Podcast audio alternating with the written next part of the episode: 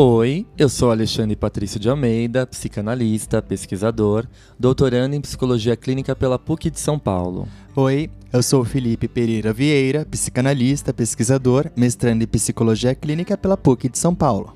Essa é a segunda temporada do Pílulas Psicanalíticas. Um quadro mais curto e dinâmico aqui do Psicanálise de Boteco. Nele, nós vamos falar de assuntos como amor, ansiedade, pânico, medo, inveja, ódio, tristeza, arte e diversas questões da vida cotidiana. Fiquem ligados, pois sua pílula semanal de psicanálise sai toda sexta-feira. Você não vai querer ficar fora dessa, né? Então, deita aí no divã e se joga nas suas neuroses.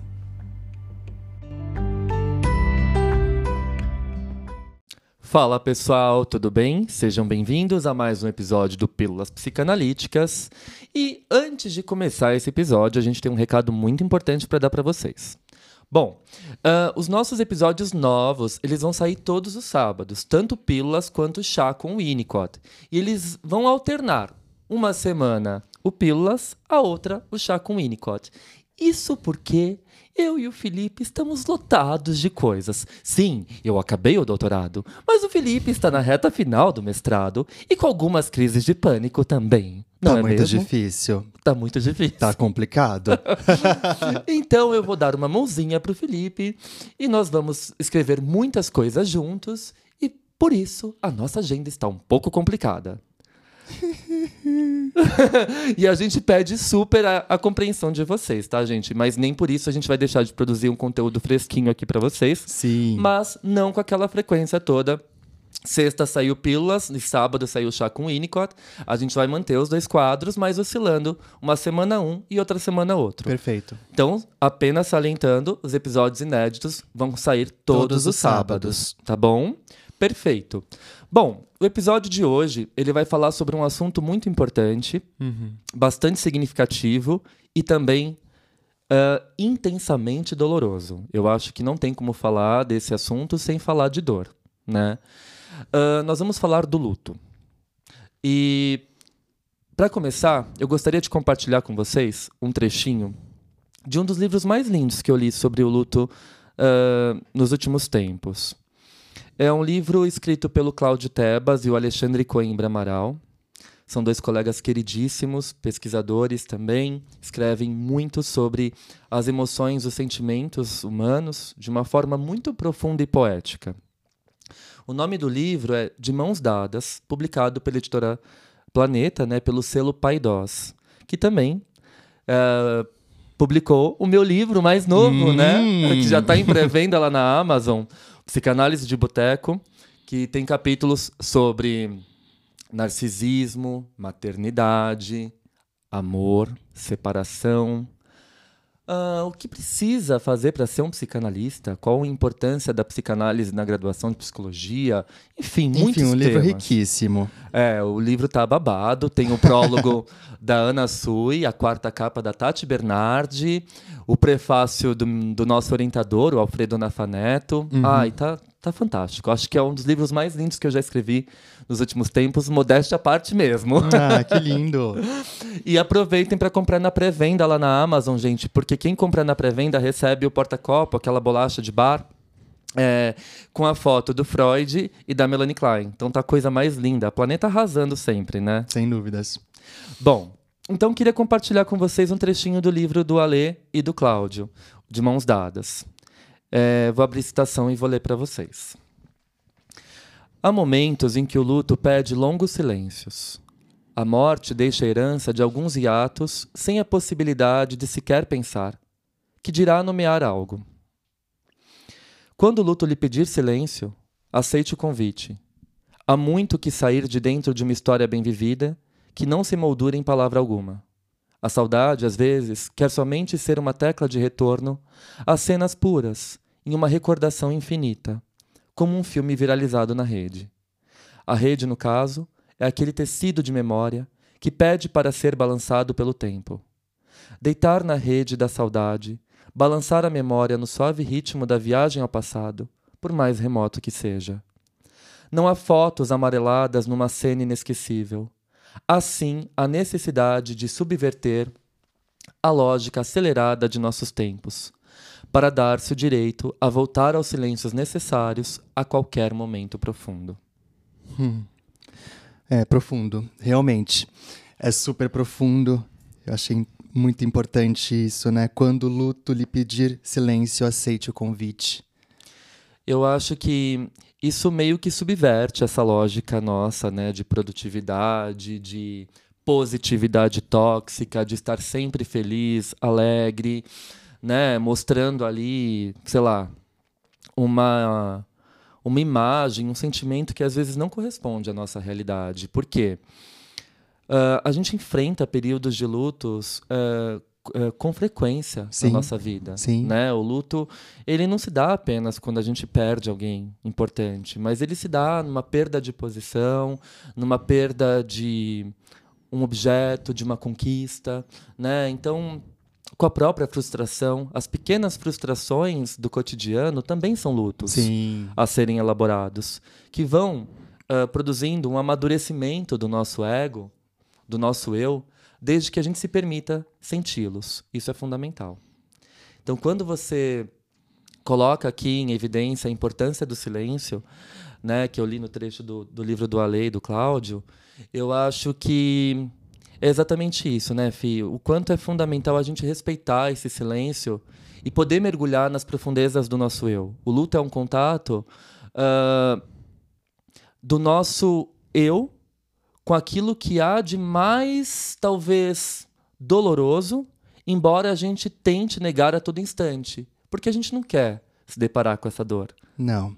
Acho que tem, a gente precisa se deparar com esta dor em pequenas doses, né? Por isso que o luto, de fato, é tão demorado. Boa. Eu acho que aqui a gente já pode entrar na psicanálise raiz. Luto e Melancolia do Freud, escrito em 1915, publicado em 1917.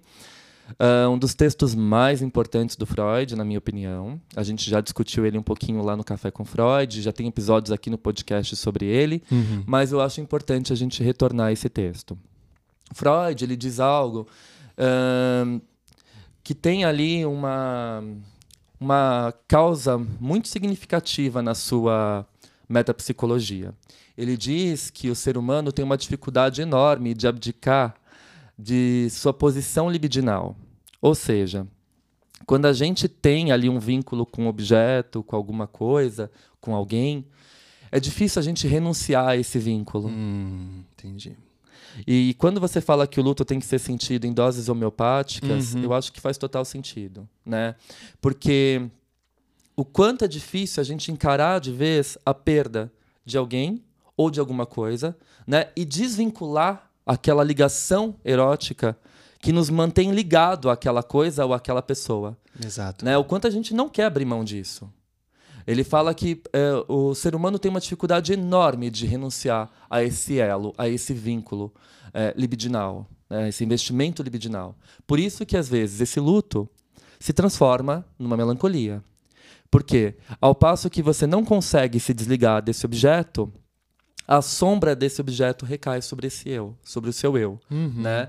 Então você vive a base desse objeto perdido, tomando ele como referência, né? Então você ah, começa a repetir talvez o que aquela pessoa fazia, começa a, a ficar remoendo as lembranças, as memórias daquela pessoa e dessa forma esse luto não se elabora.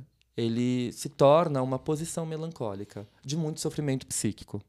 Salientamos que isso é um, um- é um processo inconsciente. Às vezes o indivíduo não se dá nem conta de que ele está fazendo exatamente as mesmas coisas é, que a pessoa que saiu de sua vida fazia, né? Sim. Que partiu. Ou não somente a pessoa, né? Mas enfim, é, a, a posição que ele ocupava. A gente pode pensar em grandes empresários, né? é, que Sim. vivem ali com base no que faziam no passado. Sim. É muito difícil a gente conseguir é, elaborar é, depressa, né? Eu acho que é quase impossível um luto, né? Por isso que a gente precisa vivenciar isso de, em, em doses homeopáticas. Parte do nosso eu se perde na perda, né? A libido que a gente é, projeta ali naquele, na, naquela posição Uhum. muitas vezes, quando a gente perde, a gente também perde essa energia. Ela está depositada em, em, algo que não existe mais. Então, temos um adoecimento. Perfeito. Perfeito. Isso mesmo. Uh, procurando alguns artigos na internet para a gente falar um pouco mais sobre o luto, para a gente não ficar apenas no luto e melancolia do Freud, a gente vai recorrer aqui a alguns autores que a gente estuda com frequência Evidentemente, a Melanie Klein, que tem um texto belíssimo chamado O Luto e Suas Relações com os Estados Maníacos Depressivos, que é um texto de 1940, publicado no livro Amor, Culpa e Reparação e Outros Trabalhos, o volume 1 das obras completas da Melanie Klein. Uhum. Mas também eu achei um artigo na internet belíssimo e eu fiquei encantado e eu queria compartilhar com vocês. É um artigo que tem como título Teoria do Luto em Psicanálise, escrito pelo Christian Dunker, ele foi publicado, se eu não me engano, em 2019. Isso, na revista Pluralidades em Saúde Mental de Curitiba. Vocês acham dando um Google no título do artigo. Tudo bem? Bom, o Dunker, ele fala assim para nós, em uma das partes do artigo, né? Ele faz uma análise do texto Luto e Melancolia e ele coloca assim: uh, Segundo Freud, o luto, de modo geral, é a reação à perda de um ente querido, à perda de alguma abstração que ocupou o lugar de um ente querido, como o país, a liberdade ou ideal de alguém. Parece simples dizer isso, a gente aceita, porque isso é parte da hipótese psicanalítica de que o luto não é só um evento. O luto é um modo de subjetivação, é um modo de relação com o outro permanente. Então, nós estamos permanentemente em luto. Por quê? Permanentemente temos que nos haver com a perda de ideais, ideias abstratas e coisas congênitas. No entanto, e eu quero reforçar isso, tem uma diferença muito forte entre perder um ideal e perder uma pessoa. Tem uma diferença. Nós somos seres traumatizados pela sexualidade, tudo bem? A sexualidade jamais se simboliza em toda a sua extensão. É verdade, mas há traumas, há abusos, há maus encontros, há eventos que você diz: não, espera aí. Dentro do conjunto da série traumática, esse aqui é diferente. E a diferença que posta uh, analogamente, né, de, forma, de modo análogo, é, entre a perda de um ente querido e a perda de um ideal, como a própria liberdade. Nossa. Fico pensando aqui, né? O, o indivíduo, o ser humano, ele vai deixando parte de si a cada esquina da vida. É, eu acho que aí que tá, né? O que que, o que que é a existência se não a elaboração de vários lutos, né?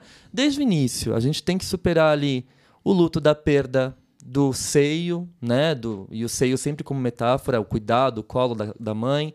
Depois o luto de deixar a família entrar na escola. Depois Nossa. o luto de sair da escola e entrar em outra na universidade.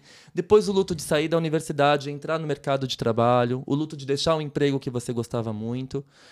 Enfim, eu acho que nós somos. A gente pode pensar na nossa constituição como um mosaico, né? Um mosaico é, representado por vários pedacinhos ali, uhum, que são esses vários lutos que a gente tem que enfrentar, elaborar ao longo da vida. Tem uma frase super clichê, né, é. que geralmente os nossos avós falavam para nós, uhum. né, tipo diziam: é, a gente já nasce perdendo. Sim. Exatamente. Né? E a gente vai se desenvolvendo, o tempo vai passando e a gente vai perdendo cada vez mais. É, é um pouco triste falar isso, né? Mas de fato, né? A gente vai se tornando adulto e a gente também já tá fazendo o luto da infância, da adolescência. Uhum. Enfim. É, mas vejamos, como que isso acontece, então, em termos psíquicos? Bom, antes de falar um pouco disso, eu gostaria de chamar a nossa convidada, e... que é a nossa querida amiga Helena Cunha de Siero, que é analista, psicanalista da Sociedade Brasileira de Psicanálise de São Paulo, membro efetivo da sociedade. A Helena é uma amiga muito querida e ela topou quando eu a convidei a falar de luto porque eu e ela, a gente tem uma identificação muito grande com esse tema. Porque ambos perdemos pessoas muito importantes na nossa vida. Sim. E a Helena falou desse tema de uma forma profundamente poética. Então, eu gostaria de convidá-la para ela falar um pouco para nós.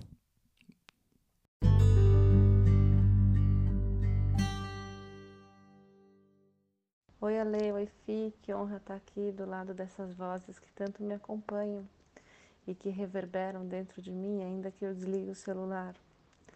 É um privilégio poder estar aqui falando de luto, porque eu acho que o sujeito contemporâneo se vê constantemente sufocado pela cultura da superação.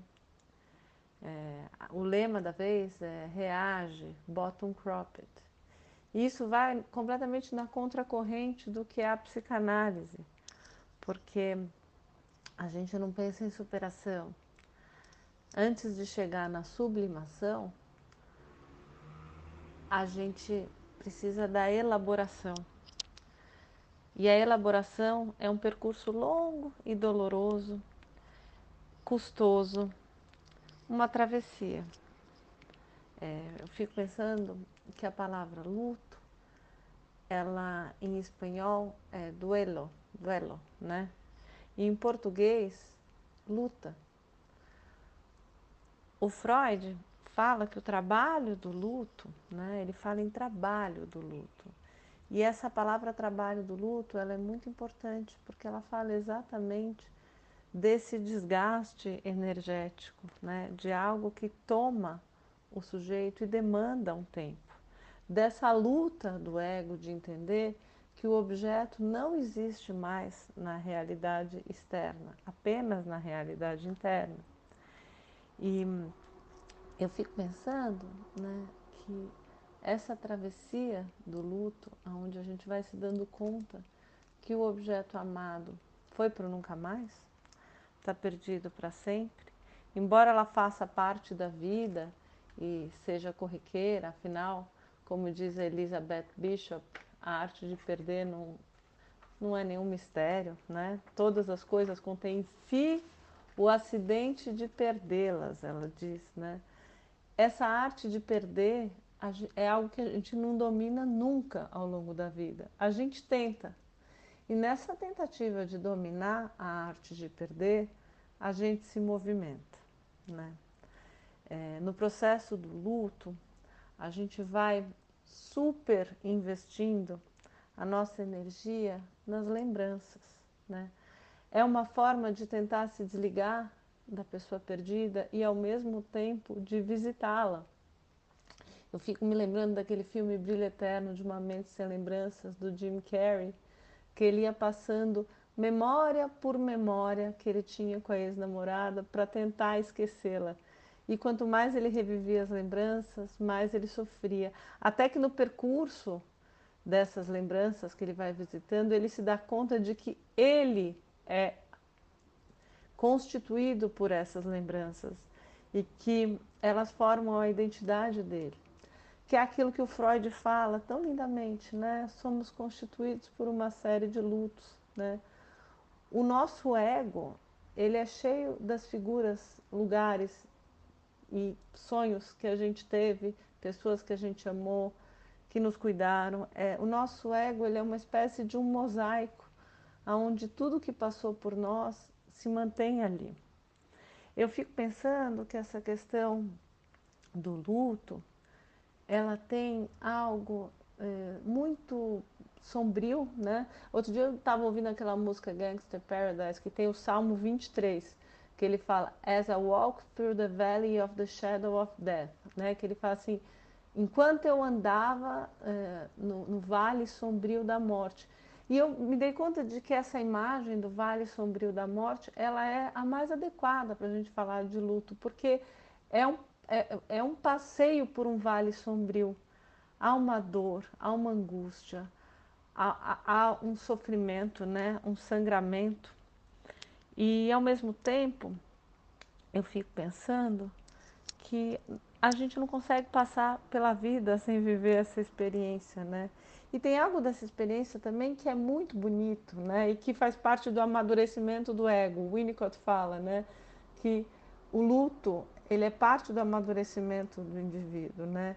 E a, a Estou muito apaixonada por essa Rosa Monteiro, que escreveu esse Ridícula Ideia de Nunca Mais Te Ver, que ela fala que a morte é um, uma fenda temporal, aonde é, a, a, a, rotina cai como uma purpurina, né? E quando uma criança nasce, ela diz, ou uma pessoa morre, o presente se parte ao meio e nos permite espiar por um instante pela festa, fresta da verdade monumental, ardente e impassível.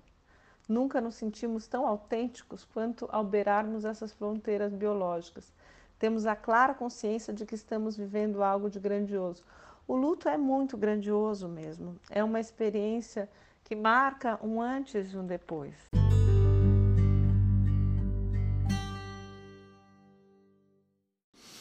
A Helena é uma biblioteca ambulante, não é? Nossa, eu adoro as referências dela e fora que ela tem uma fala muito profunda, muito poética, enfim, sou apaixonado e a gente é suspeita a falar dela. Uhum, sim, somos.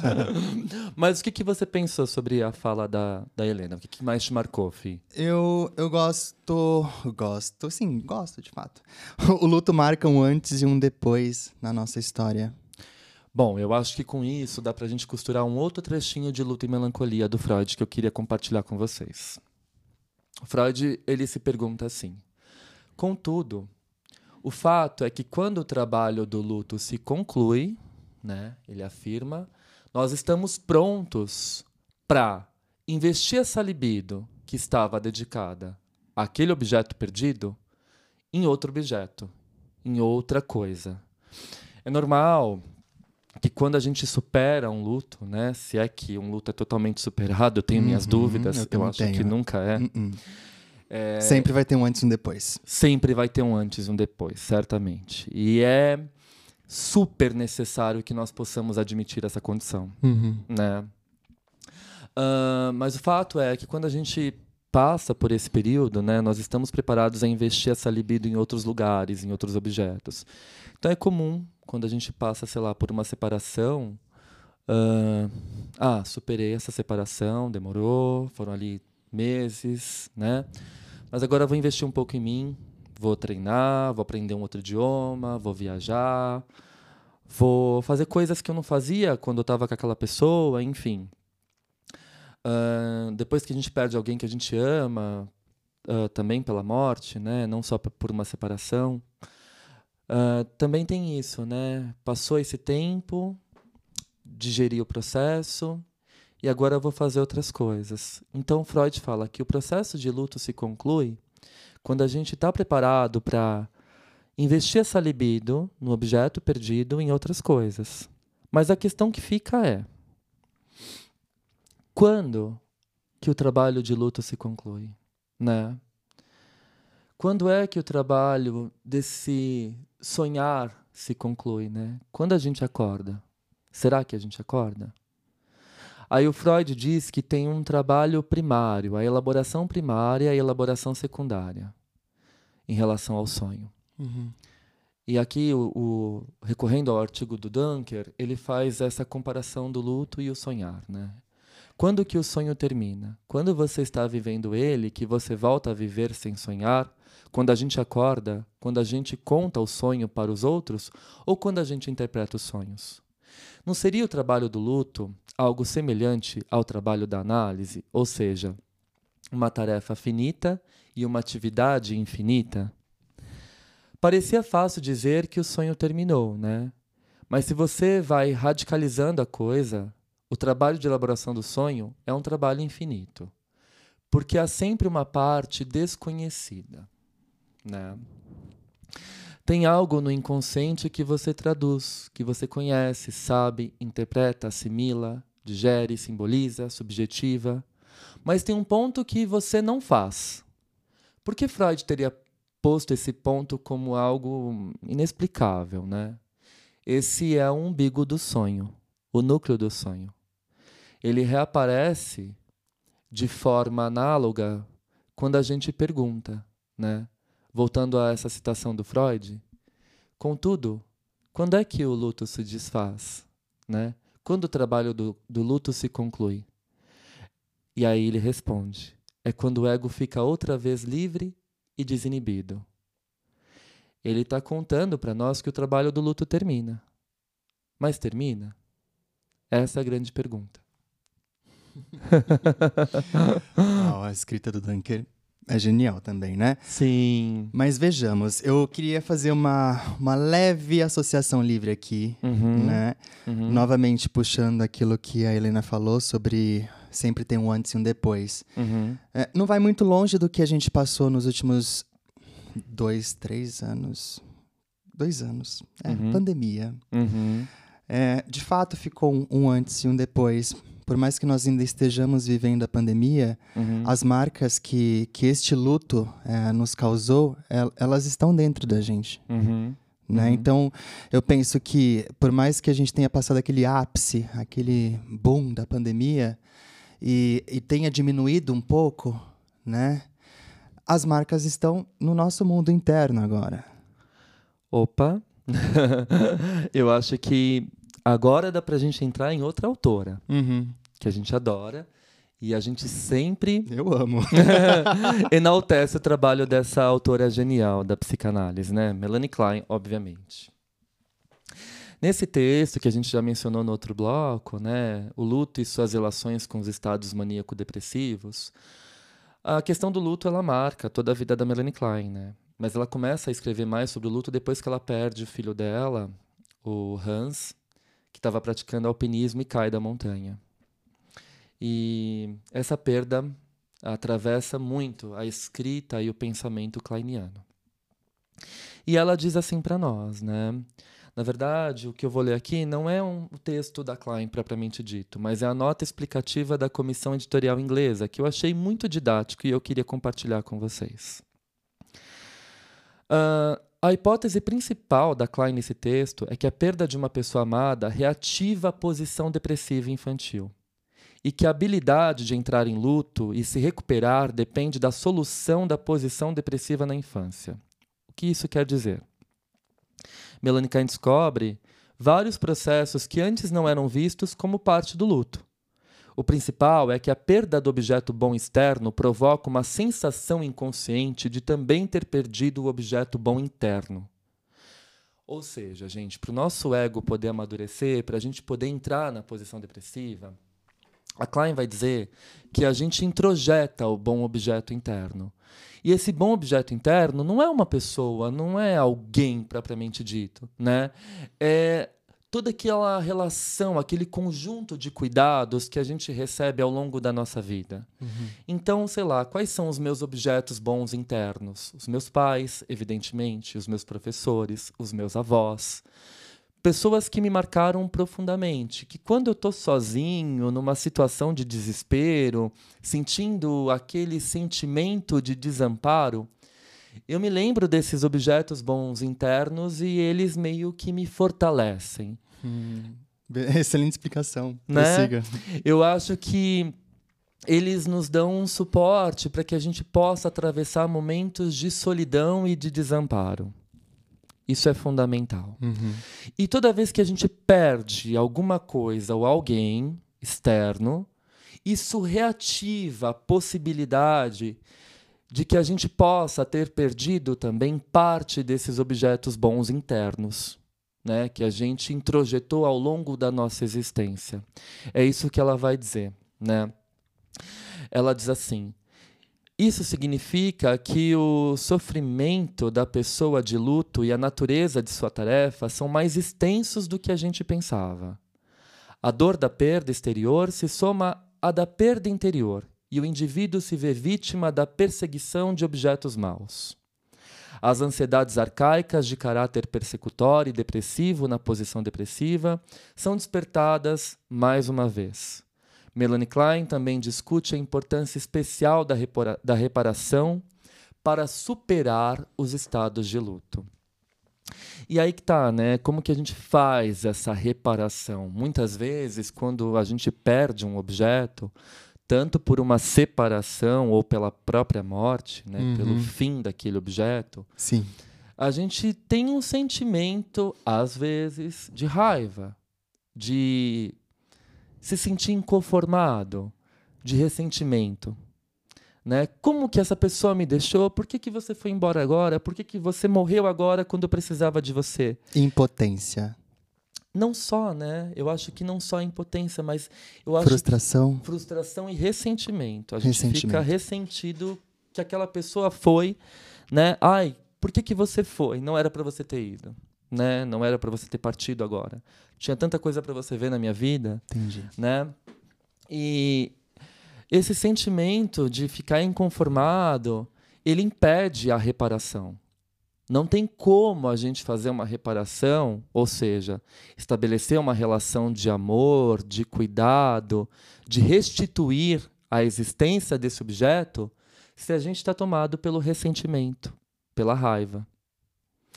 Então, isso impede que o luto seja elaborado. Enquanto eu estou ali revoltado que essa pessoa foi embora, na minha fantasia antes do tempo, que é assim que a gente pensa quando a gente perde alguém que a gente ama, e aqui eu não tenho problema algum de me expor em primeira pessoa. Quando eu perdi a minha avó, ano passado, que foi um dos momentos mais difíceis da minha vida, perdi minha avó com 86 anos. E nas minhas fantasias de onipotência, minha avó ela iria partir com seus 90 e poucos anos. E a perda da minha avó foi muito inesperada. Ela não estava doente, né? Ela sobreviveu à Covid. Uh, nós ali o tempo todo cuidando dela. Uma senhora super lúcida, forte, ativa, que de repente adoece e em um mês ela vai embora, né? E, e aí vem aquela revolta. Vó, não era para você ter me deixado agora, né? Era para você ter assistido a defesa do meu doutorado, era para você ter visto as minhas novas conquistas, era para você estar perto de mim. Enquanto a gente está revoltado, né, ressentido com essa partida, a gente não consegue estabelecer nenhuma relação de reparação. E aí o luto não se dissolve. Ele fica ali, embolado, engasgado, impedindo a digestão do processo.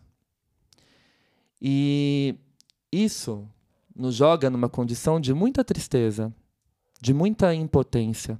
Aí sim eu acho que a gente pode pensar na impotência. É... Que impede que a nossa vida continue. Então a Melanie Klein, quando vai dizer da reparação, da importância da reparação, ela vai falar dessa capacidade da gente restituir esse objeto bom interno, que também é perdido quando a gente perde o objeto externo. Uhum. Isso é reativado, é revivido. E para a gente poder seguir, é importante que a gente repare, né? Essa raiva, esse ódio, é, esse sentimento de inconformismo, né? Com esse atravessamento tão inesperado. Bom, você falando é, tudo isso me veio à mente é, uma cena do, de um filme que eu amo, que você também ama, que eu sei, o Divertidamente. Hum. Né? Uhum. É, eu, não- eu não me recordo perfeitamente o nome dos personagens, mas acho que é Hayley, né? Aham. A, a menininha, e, e no filme eles retratam como que funciona a mente dela, Uhum. que é composta ali pela raiva, pela, pela tristeza, pela felicidade, que ocupa um, um grande espaço ali naquele painel de controle da, da psique da, da personagem principal. E, e nesse filme ele, ele mostra ali, é, o quão importante é o indivíduo sentir todas as emoções é, em cada momento de sua vida. É, ele retrata a, a mudança do- desse, dos pais da, da garotinha para uma outra cidade, Uhum. do qual ela não gostou muito. Ela saiu de um lugar que ela gostava bastante e ela foi para um lugar mais. pens- a gente pode pensar aí mais frio, no sentido de que não tinha tantas amizades. Não tinha é, laço, né? Era não. tudo novo. Exatamente. Os pais saem da cidade onde ela morava, né? E tinha seus amigos, Sim. o seu time ali de esportes, enfim. Ou todos- seja, já temos um luto aí, né? Sim, sim. E Né? aí ela chega na cidade nova, não conhece ninguém, fica revoltadíssima, tomada pela raiva. Exatamente. A raiva assume o painel de controle. Isso, só que aí, de repente, ali o, o filme ele, ele demonstra, né? Tipo, não, ela não pode ficar com raiva, ela não pode ficar triste. E a felicidade, ela fica o tempo todo ali tentando fazer com que ela, aquelas lembranças, né? É, não sei se a gente pode falar traços minêmicos. Pode ser. pode ser, pode né? ser. É, Sejam sejam tomados de felicidade Felicidade. o tempo todo. Uhum. Só que, nesse sentido, a gente não deve desconsiderar que aquele momento pedia que ela se sentisse triste, triste. né? Uhum. Então, é, essa felicidade é, sendo meio que, meio que imposta, não, não imposta, Forçada. forçada. né? Acho que a gente pode pensar como uma espécie de defesa maníaca. Sim, total, né? Ah, é, na verdade, não é nem a felicidade, é a alegria. do personagem. perdão, gente. Imagina. Ah, a gente confunde super, vai. É, a alegria, ela assume o painel de controle, né? Não deixando que a tristeza toque nas emoções, né? Nesses traços minêmicos, nessas memórias. É, não pode tomar conta, né? Vamos só ser alegre. E aí tá, isso gera na na Hayley a incapacidade dela vivenciar, dela experienciar o luto, né? Então, é, aí sim, aí acontece toda aquela confusão, né? A, a tristeza briga ali com a alegria, elas saem do painel de controle, elas são sugadas, né? Elas caem ali no fosso das memórias, começam a passear ali pelo campo psíquico, né, da Hayley. E quem assume o painel de controle é a raiva, né? E então a raiva domina tudo e fica aquela confusão, ódio, ressentimento. E aqui não tem como fazer reparação, não tem como vivenciar a perda. E muitas vezes eu acho que essa sociedade atual nossa de consumo, produtividade, bem-estar, positividade, nos impulsiona a essas defesas maníacas, né? De não experienciar o luto. Viver o luto, admitir a tristeza, é a mesma coisa que demonstrar a sua fragilidade. E nessa sociedade né, da produção neoliberal, ah, vulnerabilidade não é uma posição bem vista. Uhum. Mas enfim, tem muita coisa para falar ainda e a Helena também trouxe muitas contribuições. Vamos chamar ela de novo, Fih? Agora.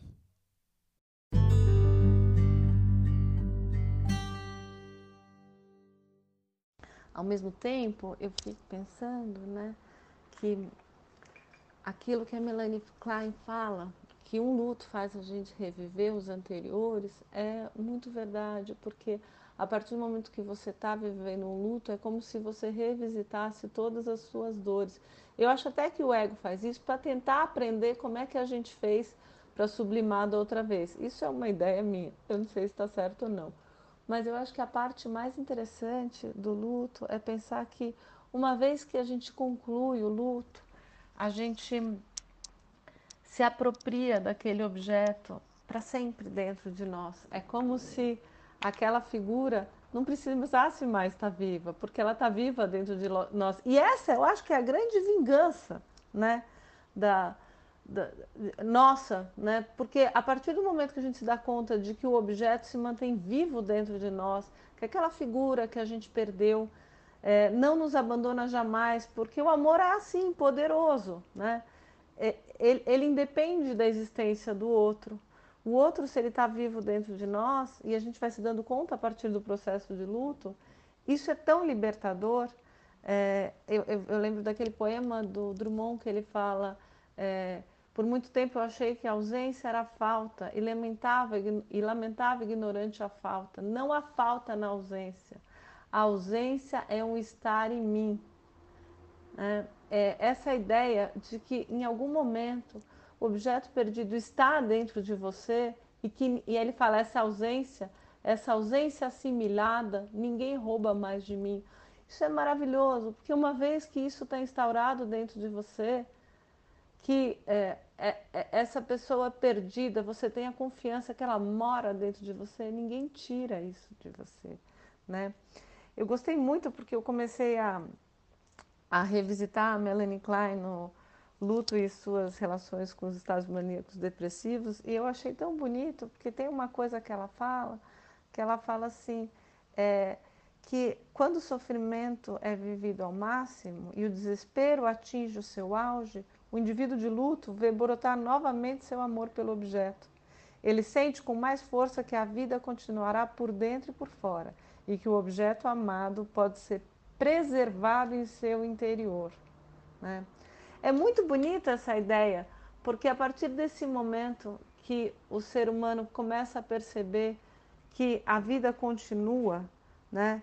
É, e, e, que a vida, a força da vida continua a despeito dos nossos lutos, né? É, aquela, aquela sensação inicial, né? Que a, a Elizabeth Bishop na peça Um Porco, a Elizabeth Bishop, ela fala, né? Que a dor vai mudando de prateleira, né? Que num primeiro momento você acorda de manhã, a primeira coisa que você vê é a dor, né? E assim, conforme o tempo vai passando, a dor vai mudando de prateleira. Ela nunca deixa de estar tá lá, mas de alguma maneira você vai acomodando isso dentro de você. E o tempo é muito generoso com a dor da gente, porque aquilo que parece irreparável vai sendo é, sublimado, né?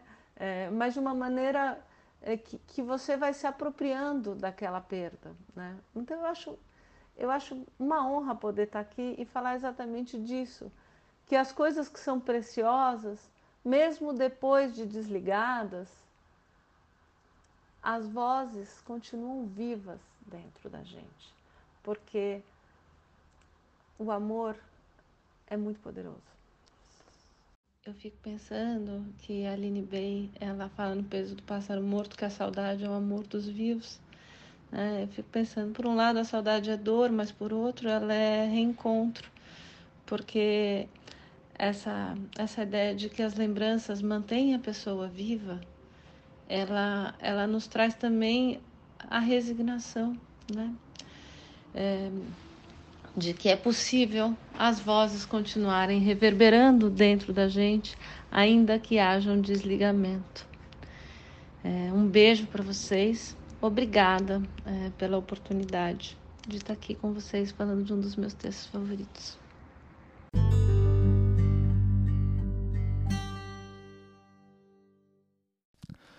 Então, a vida recomeça quando termina o luto. Usando como base um exemplo da própria história da psicanálise, né?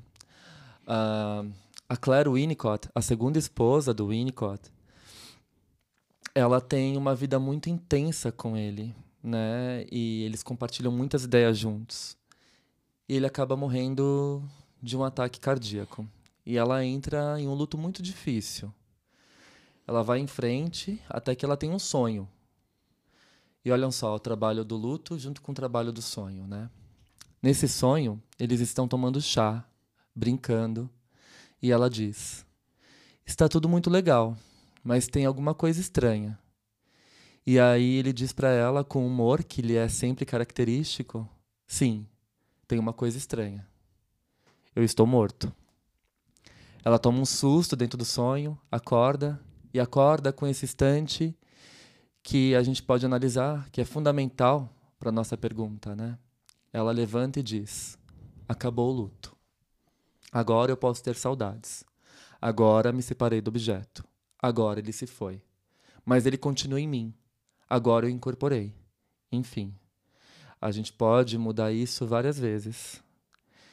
É, esse é um modelo de luto finito. Mas a gente também pode pensar que o luto não tem fim. perfeito. perfeito, perfeito. É... Triste, né? mas muito bem colocado. É, é eu fiquei refletindo aqui sobre os meus próprios lutos também. Uhum. Né? E, e, nessa questão do sonho. Então, uhum. dei uma, uma leve viajada, uhum. me recordei de quando a minha mãe faleceu e os sonhos que eu tive com ela posteriormente. Uhum. E com essa passagem aí da Claire e o Winnicott, eu me lembrei de um sonho que eu tive em que ela estava fazendo as malas em cima da cama e eu chegava no quarto e eu falava: Mãe, você voltou? Você não tinha morrido? Aí ela olhava assim para mim e ela tava bonita, né? Tipo. É... Ela mencionou que, que tava tudo bem agora. Aí eu falei assim: então você você não morreu, né? Tipo, negação total, né? Uhum. Mas ao mesmo tempo eu tava vendo ela ali no sonho. E ela falava que ela tinha que ir, né? E eu só perguntava, tá, mas você tá bem? Aí ela falava que sim. E eu acordava, né? E, enfim. É interessante isso. Depois desse sonho, eu comecei a me sentir um pouquinho mais integrado. É claro que continuei sofrendo muito, uhum. né? Mas eu acho que talvez eu tenha finalmente internalizado a ideia de que eu tinha perdido realmente a pessoa que eu mais amava na vida e que agora o que ficava é, para mim era os, o, o bom objeto introjetado, as lembranças. Sim, eu acho que é, é, isso que o Dunker fala, né? Quando o sonho e o luto se costuram completamente. Eu acho que a gente poder sonhar com objeto perdido também faz parte desse processo de elaboração, embora não finito, né? Eu acho que cada vez mais eu concordo que esse processo de elaboração do luto ele é infinito. Como a Helena bem salienta na fala dela, a dor apenas muda de prateleira, né? Mas é fundamental que as vozes possam continuar vivas dentro da gente. Eu acho que é isso que você falou né, né, na, no relato, na narrativa desse sonho tão delicado com a sua mãe. É um sonho que também eu acabei tendo com a minha avó. é, então eu acho que a gente, para poder falar do luto, não dá para terceirizar. A gente tem que se implicar. Sim. É, é fundamental que a gente possa se colocar se narrar e revisitar esses momentos de dor, né? Embora cada vez mais o tempo ele vai sendo o nosso principal aliado. Ele vai diminuindo essa ferida. E com o passar, né, dos anos, fica só a cicatriz. Hum, os nossos avós diriam fica só a saudade. Fica só saudade, verdade, fi. Minha avó falava muito isso. Eu queria ler um outro trechinho, né? Do livro uh, do, do Alê e do Cláudio Tebas, né? O livro de Mãos Dadas. Eles dizem assim, ainda sobre esse tema da morte, né? Quando a morte aparece, ela não deixa a terra totalmente arrasada. Há todas as emoções envolvidas no luto. Há tristeza, sim, e muita. Mas também há mais lembranças e mais presença de quem se foi, em momentos em que talvez não nos lembrássemos daquela pessoa. Há raiva, há medo da manhã e culpa pelo que não foi vivido da melhor maneira. Há alívio, sobretudo quando cuidamos de alguém que experimentou um longo processo de morrer, angustiante e doloroso. Projetamos nessa pessoa uma palavra que fala também de nós. Descansou. Hum, sim. Uh, por fim, eu gostaria de compartilhar com vocês um poema belíssimo, escrito pelo Manuel Bandeira, uh, em homenagem ao Mário de Andrade. Ele diz assim: Anunciaram que você morreu. Meus olhos, meus ouvidos testemunham. A alma profunda, não. Por isso não sinto agora a sua falta. Sei bem que ele virá, pela força persuasiva do tempo. Virá súbito um dia, inadvertida para os demais. Por exemplo, assim: à mesa conversarão de uma coisa e outra. Uma palavra lançada à toa baterá na franja dos lutos de sangue. Alguém perguntará em que estou pensando. Sorrirei sem dizer que em você profundamente. Mas agora não sinto a sua falta. É sempre assim quando o ausente partiu sem se despedir. Você não se despediu. Você não morreu. Ausentou-se. Direi.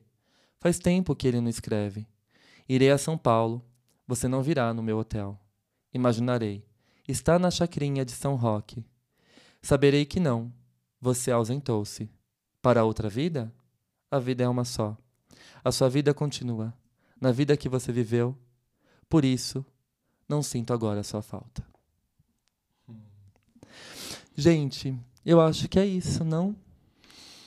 Pois é, ausentou-se, ausentou-se do nosso mundo externo. Sim. Mas continua vivo no nosso mundo interno. Sim, pulsando Falando, né? Falando. É, vez ou outra, quando a gente perde alguém, é, não quando a gente perde, mas a gente tem muito essa pessoa que se, se foi dentro de nós. Eu falo por mim, em primeira pessoa. Eu vivo. mencionando bordões da minha mãe. Ah, e eu da minha avó. Eu, Eu acho faço até a voz dela. e o Alexandre fala assim: Ah, você tá imitando a sua mãe. E às vezes eu não me dou conta. Eu falo assim: Pois é, eu tô imitando a minha mãe. eu acho que poder olhar para trás, né, e rir desses momentos tão lindos que a gente viveu ao lado de uma pessoa tão especial é o que existe de mais bonito. Saber que a vida assim continua e admitir a ausência dessa pessoa, talvez é o que mais possa promover um amadurecimento do nosso eu. Sim. Admitir a perda, lidar com a frustração, é um dos maiores desafios da vida. É isso? É isso. Esperamos vocês então no próximo No sábado, com, chá. chá com o Winnicott. Isso. um beijo, gente. Se vocês gostaram desse episódio, compartilhem, ajudem a gente aí. Curtam, comentem nas, nas nossas páginas lá do Instagram, Felipe PV e Alexandre Patrício. Com os arrobas, né? é isso, um beijo e fiquem em paz. Beijo, tchau, tchau.